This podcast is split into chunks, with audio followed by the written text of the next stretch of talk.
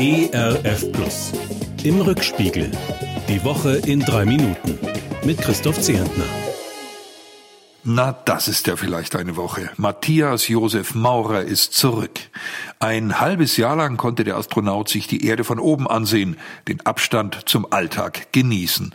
Jetzt bekommt er mit, was sich hier unten seither verändert hat. In der Ukraine herrscht ein grausamer Krieg, die Auswirkungen sind weltweit spürbar, im Supermarkt, an der Tankstelle, oft auch auf dem Teller und im Portemonnaie. Ob Maurer gleich wieder zurück möchte ins All, wenn er das hautnah erlebt? Die inzwischen 600.000 Ukrainerinnen und Ukrainer, die bei uns in Deutschland Zuflucht suchen, jedenfalls, haben Krieg, Verwüstung und Vertreibung durchlitten. Auch wenn einige von ihnen schon wieder auf dem Rückweg nach Hause sind, um Teile ihrer zerstörten Heimat wieder aufzubauen, wir werden noch sehr lange die Aufgabe haben, Menschen aus der Ukraine aufzunehmen, zu unterstützen. Denn im Osten und Süden der Ukraine wird weiter gebombt. Zusätzlich werden Bahnhöfe und Elektrizitätswerke überall im Land zerstört. Unbegreiflich für mich, dass sich währenddessen Bundesregierung und ukrainische Regierung ein unnötiges diplomatisches Gefecht liefern. Die Herren Steinmeier und Scholz auf der einen gegen Zelensky und Melnik auf der anderen Seite.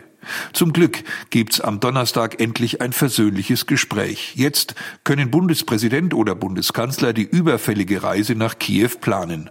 Leberwurst dürfte bei diesem Staatsbesuch nicht serviert werden, schätze ich. Auch Papst Franziskus und der orthodoxe Kirchenführer Kyrill haben ein versöhnliches Gespräch wenigstens versucht. Bruder, wir können doch nicht die Sprache der Politik benutzen, sondern die von Jesus, soll Franziskus gemahnt haben. Und außerdem habe er dem Kollegen Kyrill empfohlen, der dürfe kein Messdiener Putins werden. Ob Putin-Freund Kyrill über solche Worte nachdenken und in sich gehen wird? Bayerns einstige Paradepartei CSU jedenfalls ist zum Nachdenken regelrecht gezwungen. Ihr frisch ernannter Generalsekretär muss seinen Hut nehmen, nachdem er einen Journalisten aufs übelste beschimpfte. Der einstige Verkehrsminister hat wegen mutmaßlicher Falschaussage den Staatsanwalt am Hals. Ein früherer Parteichef sieht seine CSU in einer, so wörtlich, dramatischen Lage. Er empfiehlt den Parteifreunden nicht in Panik zu verfallen, denn in gut einem Jahr wird wieder weiß-blau gewählt.